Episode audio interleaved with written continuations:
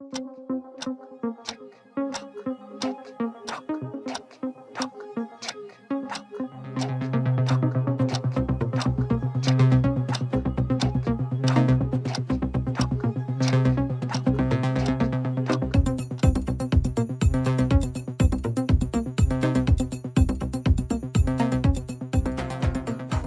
Saludos amigas y amigos, yo soy Mario Alegre Femenías Y yo soy Rosa Colón. y esto es Watching the Watchmen, episodio 6. Rosa, nada más nos quedan tres episodios No, esto. forever, posiblemente. No va a haber más Watchmen. yo, pero yo pienso que no debería haber más Watchmen.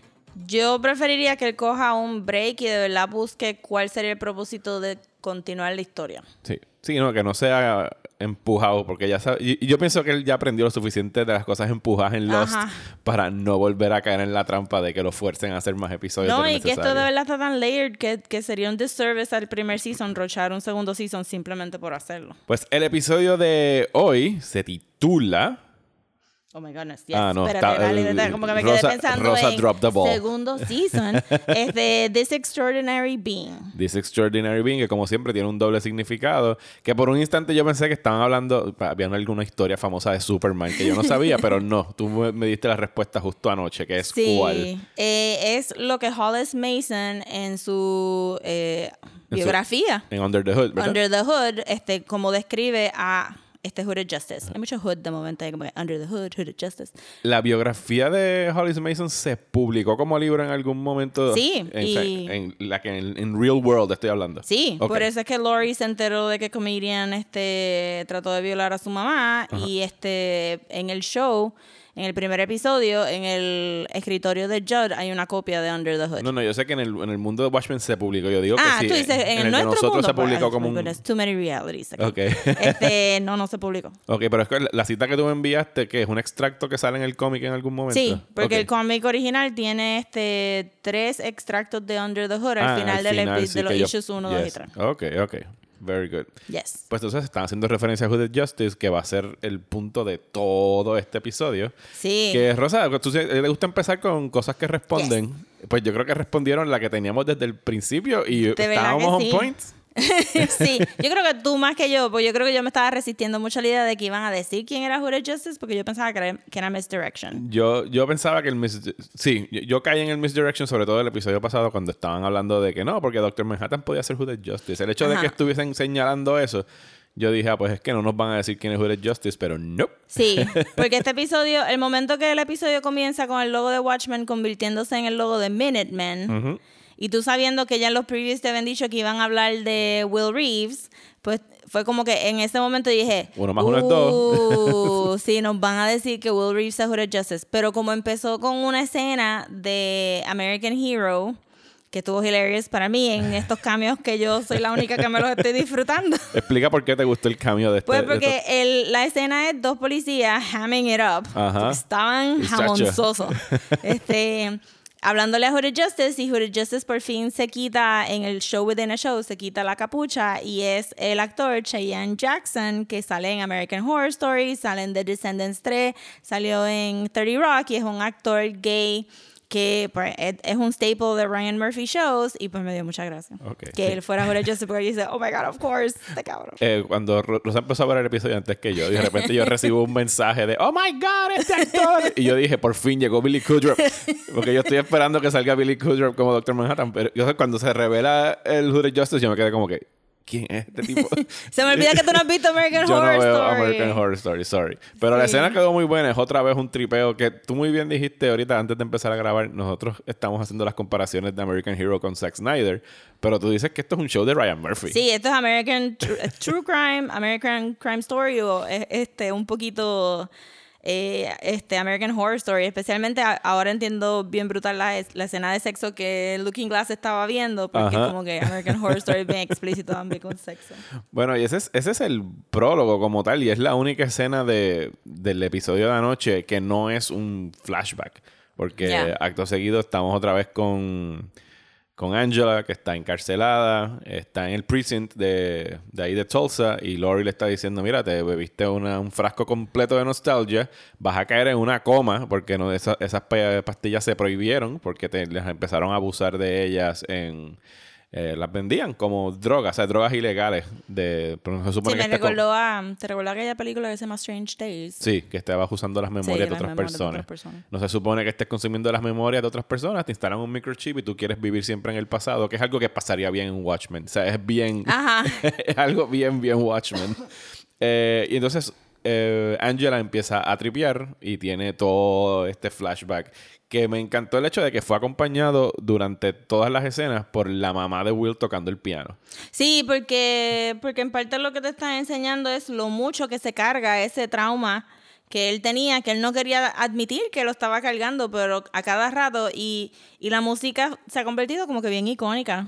El, el out of tune piano tocando esta melodía está brutal, de verdad. Fue La- como que bien, bien emotivo. Así que la estuvo acompañando y es algo, pues otra vez volvemos que el lema de la serie es trauma y legacy, que al final hay un drop de la palabra legacy con mucho peso, eh, que ya, ya llegaremos a él, que lo dice el personaje de, de Judd. Ajá. Eh, pero entonces empezamos con, con el flashback. ¿Hay algo que quieras decir adicional de respuestas que hemos tenido? Eh, Porque yo creo que la respuesta mayor fue esa. ¿Quién era Will Reeves?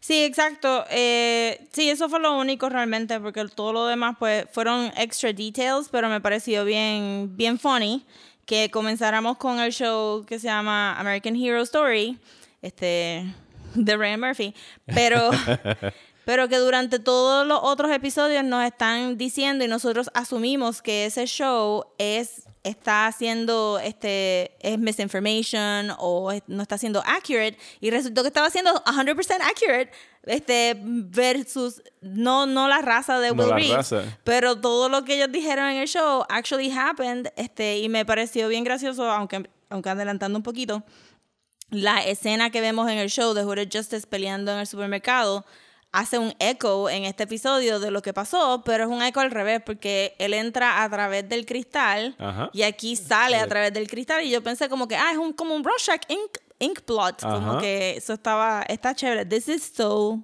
well thought out. No, el, Es absurdo. Ahora que estoy viendo que está detrás de ti el televisor corriendo, el, y me, me estoy adelantando, pero el hecho de que el maquillaje de Angela es el mismo Ajá, maquillaje de ajá. Hooded Justice, pero al, al inverso. Que estábamos diciendo por qué nos están enseñando tanto a ella pintándose los ojos y por qué queda tan perfecto como una máscara. Well, there you go. Pero que no, que no se había visto. O sea, siempre el, el clásico de esto de los superhéroes desde el Lone Ranger para acá era pues el antifaz negro. Y aquí vemos un antifaz blanco. blanco. Y no es que estuvimos todo el tiempo que no creíamos que Will Reeves era Hooded Justice, era, pero es que se veía en la máscara en el cómic que era blanco. Pues mira, problema resuelto. Maquillaje blanco. Como que, ah. Y al hacer el episodio en blanco y negro, no te da piso a tú decir se ve cartoony, doesn't look real, how did people even. si no se ve el shade of white, correcto. Ajá, exacto. Ajá. Este, eso, esto estuvo brillante all the way through. Tenemos un superhéroe que, contrario a la tradición del blackface, está haciendo whiteface. Whiteface.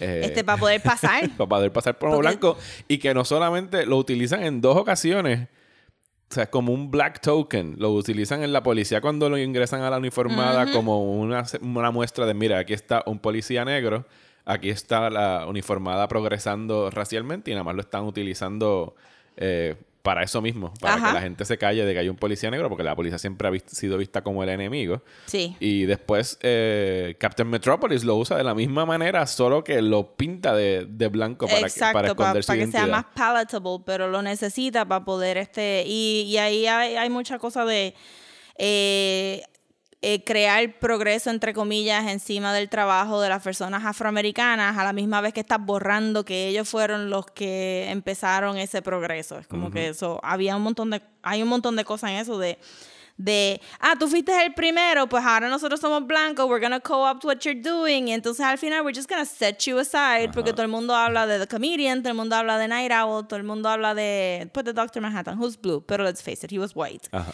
Y este, y nadie habla de Hooded Justice fuera de, pues, que tiene un final misterioso, pero, pero en el cómic no hay, no hay como que el following que estamos viendo en el show. Ayer yo vi una discusión bien interesante en, en Twitter después de que sucedió la revelación. Y había, estaba esta persona discutiendo con otra de, de, lo que significa el que Damon Lindelof se haya tomado la libertad de decidir la identidad de Hooded Justice en el trabajo pues que no le toca a él, que no es de Dave Gibbons. Que lo habíamos mencionado aquí también. Que y alguien le, sí, y alguien le respondió muy bien, o sea, porque él dice, mano, esto ha llegado a un nivel ya de tanta popularidad y aceptación entre los fanáticos que esto la gente lo va a empezar a ver como canon, posiblemente como una continuidad. Y alguien la respuesta que le dieron, él estaba argumentando en contra de que él tuviera que hacer esa decisión por los, por los creadores originales del cómic y alguien le dijo eh, Alan Moore decidió que Barbara Gordon eh, iba a quedar crippled for life y que ese iba a ser el origen del Joker. O sea, no lo decidió, pero al tomar esa decisión, y él incluso diciendo en ese momento que no era canon, la gente lo aceptó como canon y ahora es canon. Sí. Así que, pues, le pasó a Alan Moore, pero al revés, lo está haciendo Lindelof. Exacto. Yo también me quedé pensando en esto porque, porque ya con este reveal es como, como un nivel de adaptación que es un poquito unheard of. Tú estás cogiendo algo, un misterio que estaba inherente en el comic book y lo resolviste. Y lo resolviste añadiéndole un layer completo que estaba beyond la cabeza de Alan Moore. Porque Alan Moore es un buen escritor, pero en Watchmen no salen gente afroamericana en lead roles. Y, y podemos hablar de que maybe el teenager que está leyéndose el cómic de gratis en el newsstand que no lo quiere pagar, no es como que un super awesome representation. Este, digo, sale el psicólogo también de, el psiquiatra de, de pero también lo pinta de una manera negativa porque se estaba tratando de lucrar de, de Rorschach, no actually help him. So podemos hablarle de Alan Moore. Este, sí, pero eso sería otro episodio. Ajá, pero siento que, que, que Lindelof es como que pudo identificar este es el personaje que tiene que ser afroamericano porque está atado a, estas cosas que Alan Moore, siendo un hombre británico, probablemente ni se dio cuenta. y, y ahora eleva mucho ahora eleva la, la, la, historia de la novela gráfica, no el actual graphic novel, porque otra cosa, pero eleva la historia de, de la novela gráfica a, algo que era absolutamente necesario, que era que Alan Moore estaba está escribiendo una historia de Estados Unidos y no tocó gente latina, no tocó gente de, afroamericana y somos parte de la historia de, este, nosotros no tan, sí, nosotros en otro nivel, pero tú sabes, you know los afroamericanos sí, por supuesto. Ajá, y que él simplemente no lo tocó y que nosotros lo tomamos por dado porque estamos tan acostumbrados a leer historias que son white. Y, pero que Lindelof pues dijo como que, no, I'm gonna change this up. También hago paréntesis, es que este episodio se nos va a hacer bien difícil como que... Sí, porque estamos hablando de los themes que ahorita leí un... Sí, no, de hecho, deberíamos como que resumir de, entrada que el episodio lo que ocurre es que vamos a todo este flashback de cómo Will Reeves fue un agente de la policía, eh, enfrentó el racismo ahí adentro, vio que estaba el, la supremacía blanca cementada dentro de la uniformada, decide convertirse en Hooded Justice cuando lo tratan de linchar a él y toma esa, ese linchamiento como su símbolo para convertirse en un superhéroe, reclutado por los Minutemen y ¿qué más pasó? Sucede al final? Este, él se da cuenta de que su investigación sobre Cyclops... Que se lo dice un policía negro. Ajá, al principio. Y que él nota que las personas que lo lincharon son parte de ese, de ese complot. Eh, que entonces él, él después de un, un, riot que hubo en un cine de afroamericano en Harlem, él se da cuenta que Cyclops está usando los proyectores del cine este, un medio bien popular. y que este, estaba explotando en ese momento. Y que estaba explotando en ese momento, que con, con, algo que se llama mesmerizing, que es como un tipo de hipnosis a través de strobing light effects, que hubo un warning al principio del episodio, which que, encontré como que, thank you. Ajá. Este, que me después, yo cuando viene el strobing light, de repente, ¡pum! yo también, como que, ¿cuándo? Este, y que entonces este, le, ese mesmerizing le, le pone mensajes subliminales en la cabeza de la gente, que es algo que pasó con el Squid también, aunque no fueron con flashing lights, pero estamos hablando de la misma cosa. Y que entonces cuando él se da cuenta que quiénes son los que están eh, programando los proyectores, por decirlo así, pues entonces he crosses the line y actually kills people versus simplemente beating, beating them almost to death y dejándolos en la calle. Y entonces ahí él, él pues se, se, rompe con su, con su esposa. Este, que se va para Tulsa, que es la abuela de Angela. La abuela de Angela, que era el baby que, que él salvó, entre comillas. Y, y that's it. Y después, pues Angela se levanta y está en, en, el Care of Lady True, en un setup bien parecido al que Bian estaba, estaba set up. con un tipo de suero que le están que poniendo. que era el mismo suero que Bian tiene. Eso sabemos que Bian tiene este, nostalgia. y... Pues lo que estaba diciendo era que este, antes de venir para acá leí un artículo en The Comics Beat, el, el blog de cómics, este, de análisis de cómics que es bien bueno y como no sé si ellos habían recibido los seis episodios también, porque lo pu- publicaron súper rápido anoche. Sí, no, ayer, empe- ayer cuando se acabó el episodio empezaron a disparar un chorro de artículos y es porque HBO dio estos primeros seis episodios antes de que saliera incluso el primero. Se Pues- supone que de aquí para adelante todos estamos en la misma página y no hemos visto Sí. nada de lo que ha salido. Pues ellos hicieron un link a otro trabajo de DC Comics que se llama New Frontier, que lo escribió y lo dibujó este Darwin Cook, que se murió recientemente, no sé si tú lo has leído. New Frontier es el que es bien old school Sí, en que el es estilo, que hicieron 50s. una, anima, una versión. A mí Sí. me encanta ese cómic. Sí. Me encanta. Y la Pues- película animada también la encontré buenísima. Sí, la película animada a mí también me gustó y mantuvieron el estilo bastante, bastante fiel. Pues en ese cómic, Darwin Cook escribe un superhéroe afroamericano para rellenar ese gap de que cuando estaban saliendo estos Silver Age Heroes No habían. no habían. Ajá. Entonces él pensó en Steel eh, y cómo se podía entonces eh, atar Steel, que es el, este Superman afroamericano, Ajá. acá. Y pues él hizo, eh, ay Dios mío, el nombre es eh, Iron, Iron Henry. Ajá. Que es de la, de, del Tall Tale de Iron Henry, ¿verdad? Que él hizo como que un túnel más rápido que una máquina, no sé, whatever, es la cosa. La cosa es que Darwin Cook hizo, diseñó el personaje con un black hood y con un noose en, en el cuello, que es exactamente lo mismo que, Justice. Justice. Y aunque nunca se dijo como que cogí, Darwin Cook nunca dijo que cogió esa idea de Watchmen y Damon Lindelof, es muy probable que se haya leído este cómic. Y, pero entonces la atadura Ajá. está ahí, como que cuando tú piensas en este post-slavery times, en Jim Crow y todas estas cosas, lo que tú sabes es the lynchings. Y, y es como que boggles the mind un poquito que Alan Moore no pudo hacer esa colección, conexión himself, pero que es algo que, que es parte de la historia de Estados Unidos y que, que otras personas también ya habían conectado, como que si va a haber un superhéroe afroamericano, es claro que, que, que parte de, lo- de las cosas que va a tener que bregar son con lynchings y que eso va a ser un símbolo que va a usar. Sí. Algo que no hemos hablado mucho cuando estamos discutiendo estos episodios es de quién los dirige. Sí. Eh, el director, si hablamos en el segundo episodio, los primeros dos que fueron dirigidos por una mujer. eh, Nicole something. Nicole, la busco aquí, la tengo. Nicole Castle. El episodio de hoy, perdón, el episodio de anoche, fue dirigido por Stephen Williams. Y pues un aplauso al señor Williams. De verdad porque que sí. La dirección de este episodio para mí fue Fue- magistral, ¿sabes? trataron de hacer un pseudo one shot Sí, episode. porque están como que no querían soltarte en ningún momento la cámara y de la manera, yo pienso que lo deben haber hecho en muchos de esos tiros bien orgánicos, el que Angela fuese sustituida por el otro actor, o sea, Sí. el que la cámara se movía y de repente estaba Sí, que pudieron haber hecho el switch de pudieron los haber hecho el switch detrás de la cámara y en ningún momento la acción se, se detiene, o sea, en ese flashback cuando le interrumpe, incluso cuando le interrumpen a ella otra vez Lori, que ella se queda frisa así, Ajá. con los ojos parpadeando, la acción no, no está parando en ningún momento. No, o sea, que quedó bien chula, el uso del blanco y negro. Se supone que las escenas de él peleando fueran bien savage porque él es un angry man. Ajá. Pero no estaban filmadas de una manera que eran como que exploitative para hacerte pensar de que él estaba siendo como que más heroic en el momento, sino eran como que bien raw. Y a veces él estaba hasta fuera de frame. Un poco, como que en la esquinita versus en el centro de la acción y era como que, what am I watching? me, me acordé de ti en el momento que él, el personaje de Will Reeves, está leyendo Action Comics número uno en el stand y él hace la conexión de que "Hmm, yo soy Superman. sí. Yo estaba como que, we got it. We sí, knew no, it. tú lo cogiste a la patada en aquel, eh, me acuerdo en el primer episodio. Eh, El newsvender me pareció que era o German o Jewish. O Sí. German Jewish. Posiblemente era un German Jewish, Sí. porque también hay mucho de antisemitismo en esto. Estaba ocurriendo, la acción ocurre entre late 30s, early 40s, cuando los nazis estaban empezando a marchar, invadir el, el- ¿cómo se dice? El alza del, del Nazi Party.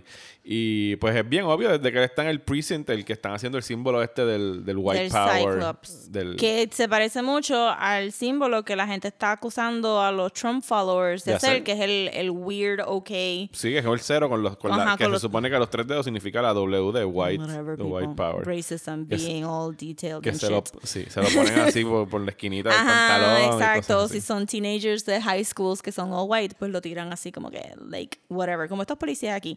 So me pareció que la vida de Will Reeves estaba dividida entre ser policía y ser vigilante y con lo de la policía, hubo un foreshadowing de lo que va a ser como que el racismo hoy en día en 2019, porque los policías estaban, no, no, tienes que pedirle disculpas, nosotros te aceptamos, todo el mundo te va a hablar con respect, Mr. Reeves, Officer Reeves, nadie te... Realmente en todo el episodio nada más hay un uso de the N-word. Ajá, se lo dicen en la cara en close-up cuando lo están cogiendo en el callejón. Que tiene mucho impacto, como que no es un Quentin Tarantino liberal use of the N-word. Este, y, y que esas microagresiones no estamos acostumbrados a verlas en esa época, estamos acostumbrados a verlas más en esta época, pero, pero estuvo interesante. Y después, las microagresiones really ramp up.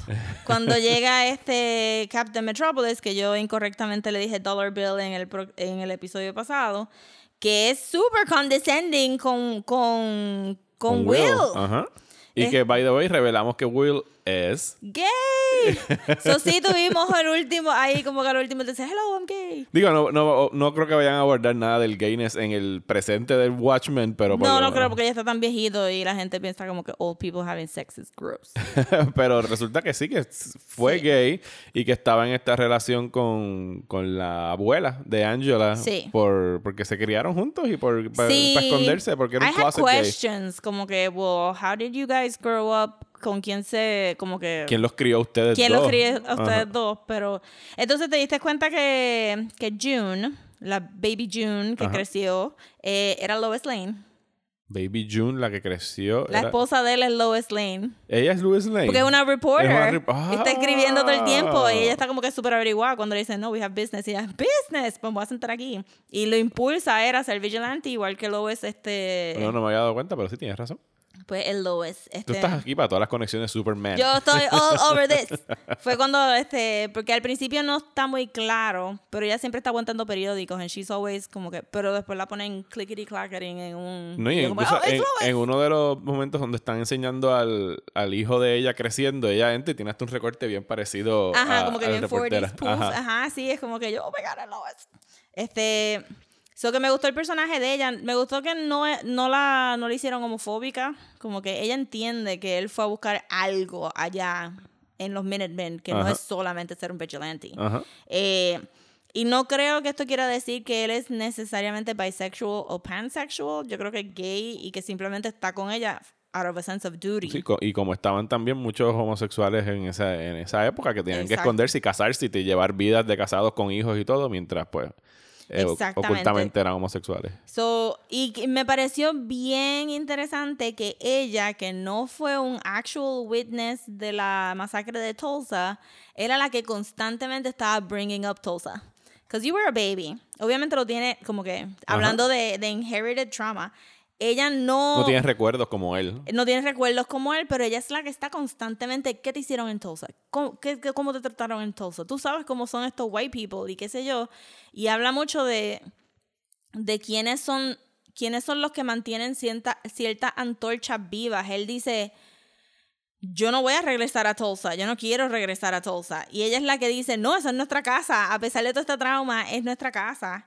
Este, y se lleva a su hijo, entonces, entonces lo cría técnico, bueno, no, no lo cría, era medio grandecito ya, pero, pero se va, regresa a Tulsa a pesar de que, de que ella es una de las que está constantemente recordándose de, de esa masacre, lo encontré bien interesante también. Oye, ayer se me olvidó escribirte esto justo cuando lo escuché, pero Captain Metropolis cuando está haciendo la conferencia de prensa, se tira este name drop de una de las personas que cogieron y hay un King Mob.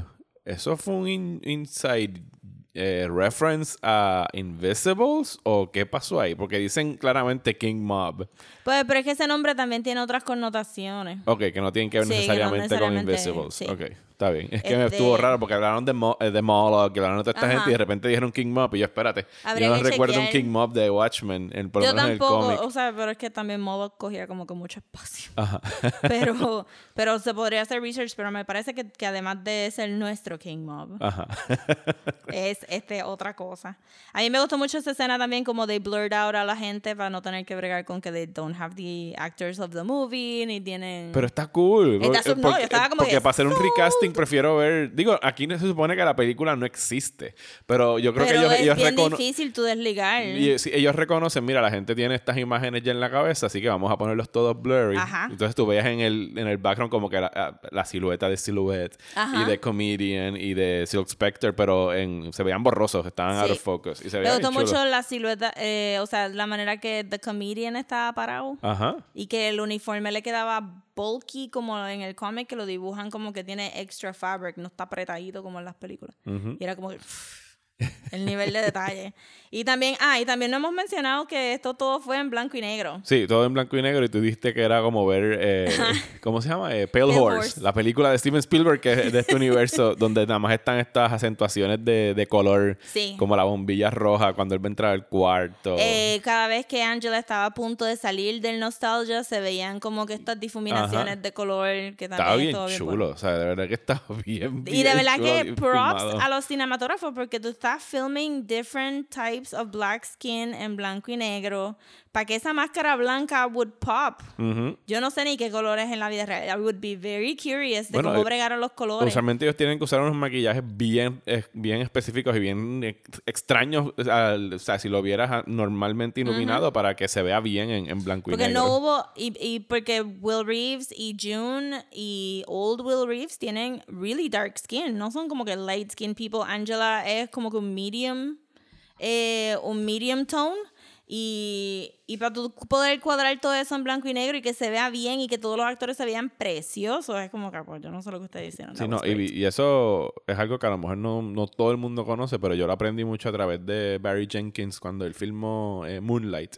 Durante ese periodo, él habló mucho de la cinematografía que utiliza eh, Bradford Young, porque él dice, ¿sabes? Retratar piel negra no es lo mismo que retratar piel blanca. ¿Sabes? La piel negra absorbe la luz, la piel blanca la refleja. O sea que para iluminar y su- su- ser un buen cinematógrafo y saber lo que estás retratando, ¿sabes? Tienes que jugar con la Y que iluminación. las cámaras no necesariamente van a estar calibradas para esas cosas Ajá. porque sabemos bien que a veces technology can be biased y Ajá. si solamente hacen testing con piel blanca no van a saber. Es como que cuando yo me enteré que Kodak fue en los 80 que vino a calibrar el film para black skin fue como que, what?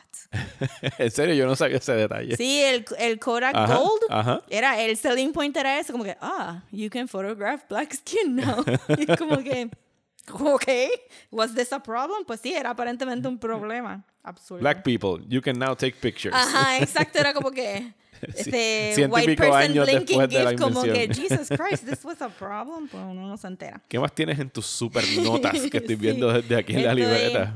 Eh, pues sí, eh, me parece que obviamente parte de lo que estaban hablando en el episodio es que este que no tan solo el trauma se hereda, sino el anger. Angela es una persona bien angry por, por las mismas razones que Will. Angela no quería, eh, no quería face her past y Will dice mucho en este episodio, I don't want to live in the past y él quiere olvidarse de lo de Tulsa y move on. Y Angela está sumergida en el past en este episodio. Exacto. y que Pero parece que va a seguirlo haciendo en el próximo porque episodio. se va a recordar de Vietnam, estoy bien para eso. Este, porque Angela nunca quiso ir al Cultural Center a ver si ella era parte de, de los descendientes de Tulsa, lo sabemos porque lo hemos visto en otros episodios. Este, también me pareció un punto bien interesante que llevamos varios episodios que a Hooded Justice se le está diciendo que tiene un beautiful face. Y que estaba medio weird porque, of course, nadie ha visto su beautiful face. Y al principio tú puedes pensar que es un, que es un inside joke. Eh, pero la realidad es que en el show de Ryan Murphy de American Heroes se le dice que tiene un beautiful face. Cuando él se quita la máscara se le dice que tiene un beautiful face. Es un very typical. I mean, él es handsome Ajá. pero tiene los ojos claros, es blanco, que, que sabemos que en ningún momento de aquí a allá en la historia eh, a Will Reeves le iban a decir que tenía un beautiful face, a pesar de que obviamente el actor es absolutamente guapo. Eh, pero me pareció que tenía que ver también cuando Captain Metropolis le dice They're never gonna see your beautiful face. No tan solo es un callback a ese, a ese show, within the show, sino que está diciendo, está exotificando la cara de Will. No, no es, You have a beautiful face because it's different than mine. Ajá. Y Your Beautiful Body también tiene que, tenía que ver como que con eso, con la sobresexualización de los cuerpos negros que, que pasa a veces porque en slavery times como que Ajá, sí, sí. que tú sabes que te dicen, "Yo, I don't think you're a human being, but damn, your proportions are great. No, y que lo tenemos en. A mí, alguien puso ayer, diablo, ¿quién dirigió este episodio? Que, perdón, ¿quién escribió este episodio? Es Jordan Peele, porque había mucho de las razas y, de, y de la de cómo la raza blanca ve a la raza negra, incluso lo que tú estás hablando de la sexualización, de que en Get Out está el hecho de que las mujeres blancas querían un hombre prieto para satisfacerla Ajá. sexualmente. Y en, un momento se hacen. El policía le dice como. eh, no, el. El Fred el guy. Fred, el tipo que quema la, el, el Sí, deli el de los judíos, sí. le dice como que si me dejo llevar por lo que dicen de ustedes, of you people, pues ella tiene que estar bien satisfecha. Ajá, exacto. Ajá. Sí, que es una cosa bien como que es algo bien de, de racismo, pero, pero también es como que es bien cotidiano de decir como que creo que en Twitter alguien alguien de Black Twitter puso, "Well, you only like our skin when it's glowing." Y es como que, ujú, I hear you. Eh, también lo otro que noté, pues obviamente hay una crítica bien fuerte del el institutionalized racism y el white supremacist streak que hay en la policía. Y que no hemos mencionado que lo del Cyclops es el mismo símbolo que vimos en el episodio pasado en la Ajá, pared. Exacto, vamos, pues entonces exacto, los policías son parte de, de Cyclops y pues resultó que esto no es un super mysterious symbol. Aparentemente, si tú sabías la historia del KKK, this is normal. Sí, ayer Rosa me dio un, un crash course en lo que son los Cyclops dentro del Ku Pues, Klux Klan. les voy a describir cuál fue mi thought process. so, estoy viendo Watchmen y se acaba. Y digo, Cyclops, hmm. Oh, wait, en aquella película de Oh Brother Where Art Thou, John Goodman hace de un Cyclops que resulta ser miembro del KKK. Was this a joke that I'm not getting? Bueno, Google, fue- Cyclops, KKK. Fue boom. una coincidencia porque pues está haciendo del Cyclops de la Odisea de Homero. Ajá, Solo que tú aquí lo dices, pues- Ah, pues es, ah, pues es el Cyclops de la Odisea de Homero. Y es no. no. sí, pero también. Ajá, es como que ¿por qué vas a conectar el Cyclops con el KKK? Porque Watchmen está conectando un Cyclops con el KKK, pues tanto remedio. es un este, rango dentro del Ku Klux Se Klan. Llama Exalted Cyclops y viene justo debajo de, de Grand Wizard o Grand Dragon. Sí, porque la asquerosa organización esta racista resulta que todos sus rangos son de cosas de la fantasía. Tenemos wizards y dragons y Ajá, cyclops. es como que, yeah, you keep thinking you're a dragon. no hay guy. minotauro por ahí también. sí, probablemente. ok, fairies. So fue como que un quick Google search y aparentemente esto es un complete thing. So eso entonces este, confirma sospechas de pues que obviamente Cyclops no es tan solo un, un, un bueno también como que el squid nada más tiene un ojo, bla, bla, bla. que, es, que, que, que hay ese símbolo mucho en este mundo de Watchmen, eh, sino que también es como que, oh, it's straight up just a KKK. Eh, Eso me parecía interesante que el newsvender fuera Germany Jewish porque estábamos este, justo, ¿verdad? Era como el 39. Era 39 early 40s por ahí cuando estaba Ajá, eso pasando como todo que esto. Second World, Second World War. Y que también me pareció interesante que Angela le dice a Topher, we see the world in black and white, y literalmente estábamos viendo el world in black and white, y que el world in black and white viene a, a través de trauma, y se podría decir que Will está viendo el mundo en black and white a través de su hood, que es negro. Eh, una de las cosas que se habló, que se habla mucho en Watchmen, Who Watches the Watchmen, of course, pero cuando le dice stop in the name of the law, Ajá. a Fred, él le dice which law. Ajá. Y es como que, well, that's true. Y muchas de, de, de las cosas que el, el norte de Will Reeves es lo que Bass Reeves dice en la película, ¿verdad? Trust in the law. Ajá. Pero which law? Porque a ti te están fallando todas. So, so, que también eso fue una buena motivación. Sobre la dirección del episodio, estuvo tan brutal. sí, no, no, estuvo La genial el escena de cuando los policías lo están tratando de meter en el carro para darle la paliza. Ajá. Y cuando el carro se mueve, está arrastrando dos cuerpos de gente afroamericana en color. Ajá. Mira, fue como que, ¿what? Sí, Eso no, no. estuvo brutal. Todo, todo. O sea, la ejecución. Yo, en términos de dirección, diría que es el, del, el mejor episodio Fue el dirigido más hasta ambicioso ahora. en, Sí. el, en el through, cuando, cuando June le está haciendo a él recordar la película de Bass. Que se proyecta detrás se proyecta de él. detrás de ellos. Wow, súper brutal, cuando, brutal. cuando ellos están teniendo el flashback de ellos de niños y la puerta se abre y tú ves a los sí, niños allá atrás. exacto. No, no, es que estaba. Es- Estaba demasiado. Era too much para una la hora. manera, y también este el first point of view el point eh, sí el first person point of view perspective cuando le está disparando a los policías en la fábrica Ajá. que entonces te, te ponen literalmente los zapatos de él está, también estaba súper absurdo y entonces pues llegamos al final porque realmente no hemos hablado al final No, no, no, no. El último flashback de Angela. Exacto, el último flashback de Angela, pues él, él mata a todos los policías que están programando los proyectores, se lleva un proyector a él que tú estás como que... ¿Qué ¿pa' vas a hacer con ese proyecto? No, pero si se lo llevo es porque algo Sí, importante va a yo- pasar pero yo con el estaba proyector. literalmente, why? Este, pero entonces obviamente este transiciona obvia, June lo deja, dice que se va a ir a Tulsa y transiciona con la soga de, de, de él, que se pone el uniforme, a la soga que él va a usar para matar a um, Judd. Judd. Mucha gente con J, U de momento, ¿verdad? June, Judd. Este, y tú dices, aquí viene, porque el viejito se va a levantar y lo dice como, ¡No! So he could not weigh, he could not lift 200 pounds. Ahí tienes. O sea, el uso del el proyector él lo transformó y lo Sí, sí, convirtió en la sí, linterna. no, obviamente, Ajá. obviamente. Pero tú sabes que él estaba como que todo el mundo, ok, pues se paró en la casa de Lady True. Ajá. So, obviamente pudo haberlo hecho físicamente. Y él dijo, no, no, no, a mí tú me vas a cargar la colina. Ajá. Y me vas Empújame a llevar... la silla hasta allá arriba. Empújame la silla hasta allá arriba. Eh, y entonces tenemos la confirmación de que Judd, eh, low-key racist, Ajá. al frente de todo el mundo. Que su abuelo era miembro del KKK, que fue la foto aquella que nos enseñaron en el primer episodio en Close Up. Exacto. Eh, que él está proud of his legacy. Le dice, It is my legacy. It is my legacy. Y, ok. Y le da completamente otro, otro tone a cuando él dice que Black Oklahoma no era un good musical. Ajá. yo, eso fue lo otro que yo pensé como que, oh my God, este cabrón. le di un bad review porque era racist. Eh, pero entonces Will Reeves lo identifica como alguien de Cyclops.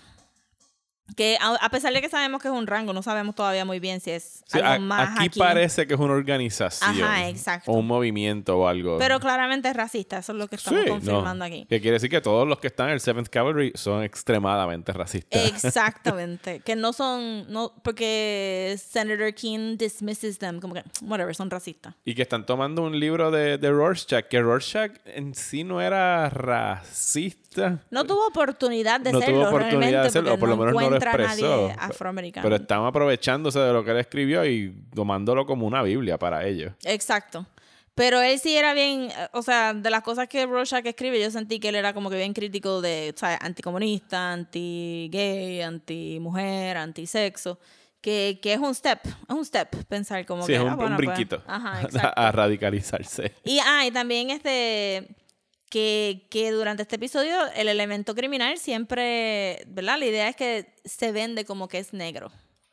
El- los criminales, tú dices. Sí, porque Captain Metropolis enseña el, el arte del banco con Dollar Bill y él tiene este hombre afroamericano todo beat up y cuando pasa la, el riot en Harlem, todo el mundo le dice, bueno, pero these, these people are animals, Sí. esto, es- esto es normal que Esto es lo pase". que pasa cuando pones a muchos de ellos juntos en un mismo Ajá. sitio. Y entonces pues este mata Judd, Lo, pero... lo que tú escribiste, lo de Rachel Unrest, que sale en el cómic en un Ajá, panel. exacto, sí, porque yo Ajá. estuve también como que pensando, pero es que Captain Metropolis era racist, porque cuando la última vez que vemos en el cómic a Captain Metropolis, él está tratando de organizar a los Crime Busters. Ajá. Y está Comedian, está Doctor Manhattan, está eh, Rorschach, está Night Owl. Y en ese panel, en esa, en esa reunión, es la única vez que Rorschach habla normal, con un speech bubble redondito. Eh, y Rorschach está diciendo, no, este grupo está muy unwieldy. Y este Adrian está diciendo, bueno, pero es que... Ese es el segundo grupo después de los Minutemen, ¿verdad? Sí, exacto, que, que Captain Metropolis está más gordito. Que.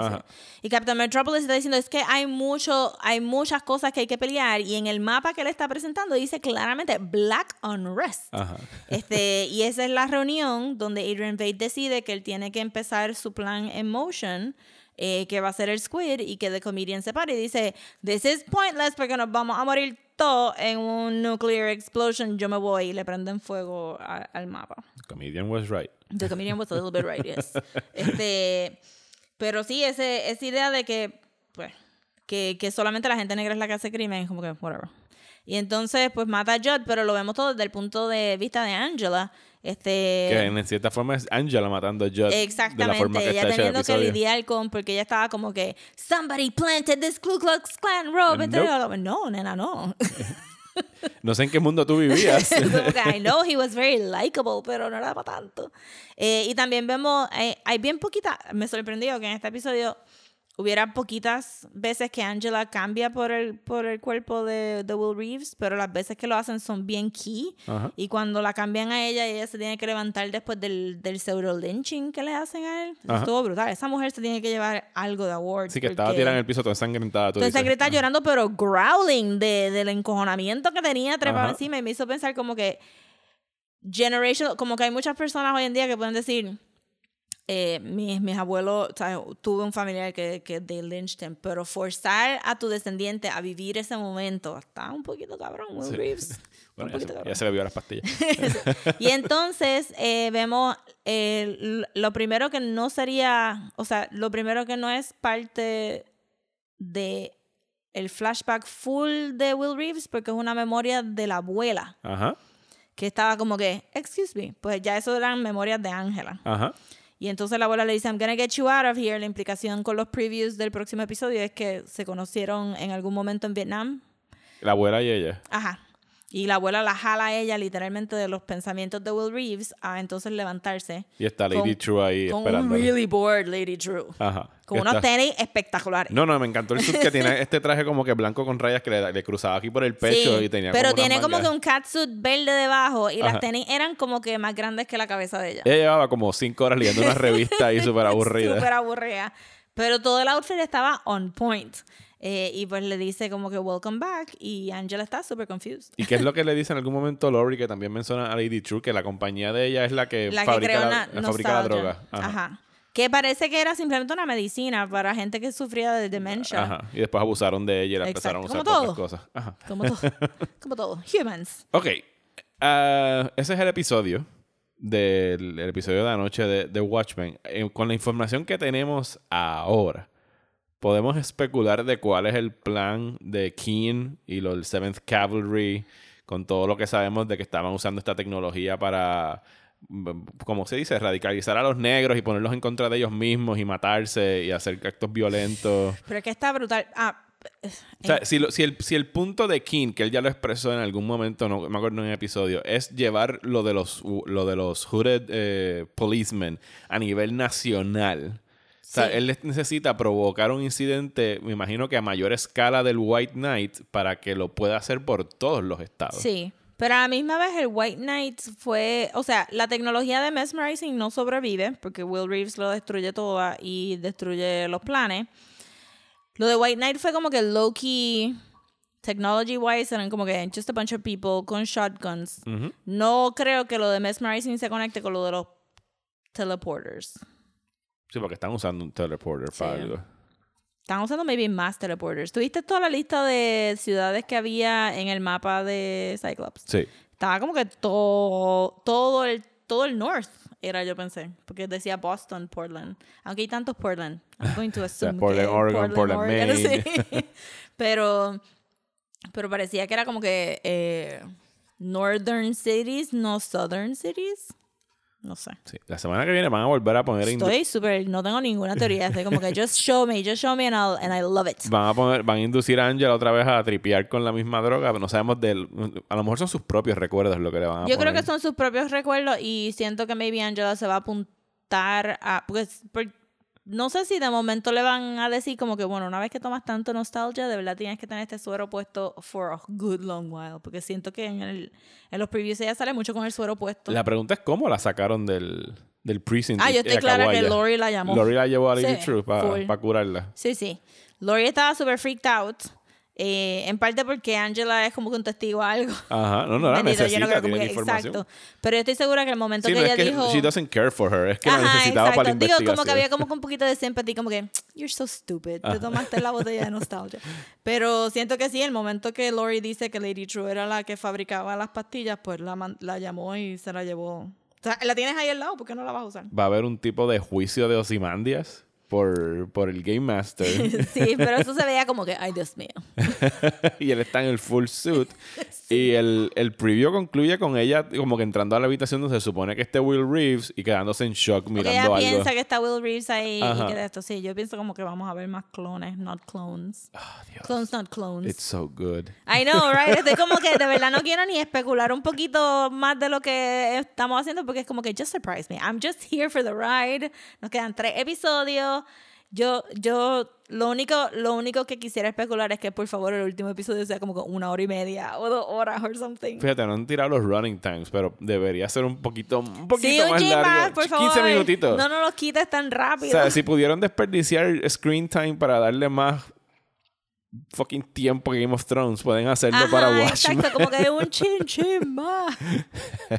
bueno, algo más que tengas que decir sobre el episodio, además de que No, nos encantó. que- Eh, Rosa y yo estamos locos porque se acabe, nada más que va a poderla ver desde sí, el desde principio. el principio, corrida. en maratón y ver todas las cosas como iban armando el rompecabezas. Todavía no sabemos quién es Loop Man.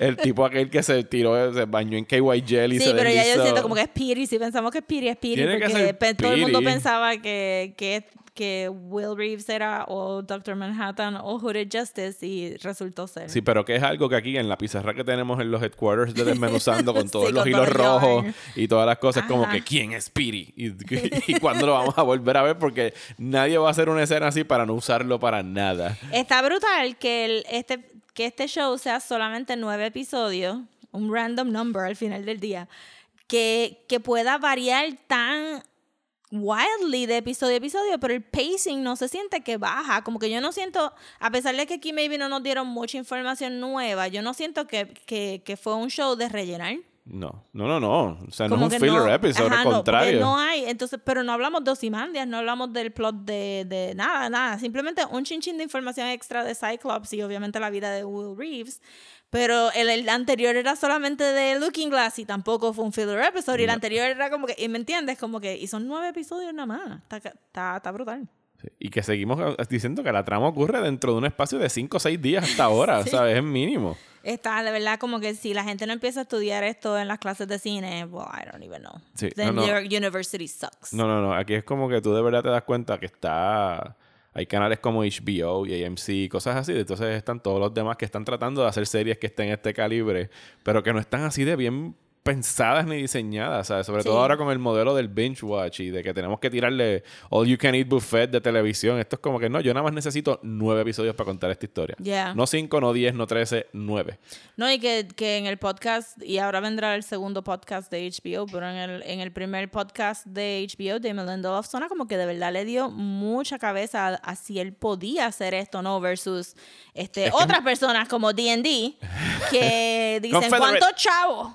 ¿Cuántos chavos me va a dar? Sí, yo puedo escribir Star Wars. Como que no, no puedes escribir Star Wars. Es que es algo retante para él porque él está abor- abordando temas de raza y, y otros asuntos que a él no le competen como un hombre blanco, pero se nutrió de información, buscó crear un writer's room bien diverso de hombres y mujeres de Bien diferentes brutal. razas, porque al final sí el crédito dice Damon Lindelof y no me acuerdo quién es la otra persona, pero eso es un writer's room que está a cargo de eso, donde tienes pues gente que tiene la potestad para hablar de estas cosas y él los consulta Sí, y... y sonaba también como que no era esa clase de escritor de escribir mi libreto and that's it, sino como que no vamos a hablar de lo que yo escribí y vamos a, a filter this through porque que está demasiado, esto es demasiado layers. Esto es literature.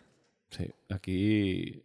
Yo no, o sea, como. No, no sé por algo- Cuando lo puse ayer en Facebook fue como que no sé por qué alguna vez dudé que este show iba a estar cabrón. ¿Verdad? Sobre todo. O sea, porque en algún momento era como que, diablo, pero ¿por qué Watchmen? ¿Y para qué vas a hacer una secuela de Watchmen? Y de repente, como que por esto, cabrón. A mí me, a mí me, pero yo soy a veces bien fácil de complacer, como que yo vi ese teaser trailer y dije, "Uah, esto va a estar bueno. Pe- No, eso lo dije yo antes. Eso fue cuando el anuncio, no cuando vi el teaser. Cuando vi el teaser fue como que, holy shit. Sí, el teaser era como que, y 100% no fue nada de lo que yo pensé cuando vi el teaser. Porque yo dije, diablo, está cabrón, esto va a Ajá. ser de esto. Y es como que no me han No. dado nada de eso. Jamás pensamos que iban a abordar raza y ninguna de Pero esas esto cosas. está mejor todavía. Pero ese primer teaser fue como que, uy, they got it. Está buenísimo, está buenísimo. Bueno, eh, nos quedan tres episodios de Watching the Watchmen. Así que nos escuchamos la semana que viene. Quedan, como dije, ya quedan tres. Y no, pues el próximo lunes estaremos sacando el próximo episodio. Esta semana en el podcast regular de Desmenuzando estaremos concluyendo con nuestra serie de TV Pilots, hablando de X-Files, Leftovers y. ¿Cuál es la otra? Twin Peaks. Sí, como, y en el Patreon van a poder estar escuchando el episodio de estaba pensando Thanksgiving. Thanksgiving. No, no, no, no tenemos nada de Thanksgiving. Estamos No. obviando ese holiday por completo. Buen provecho a todos los que van a Sí, no, pero disfruten el pavo. que disfruten el pavo y nos escuchamos la semana que viene.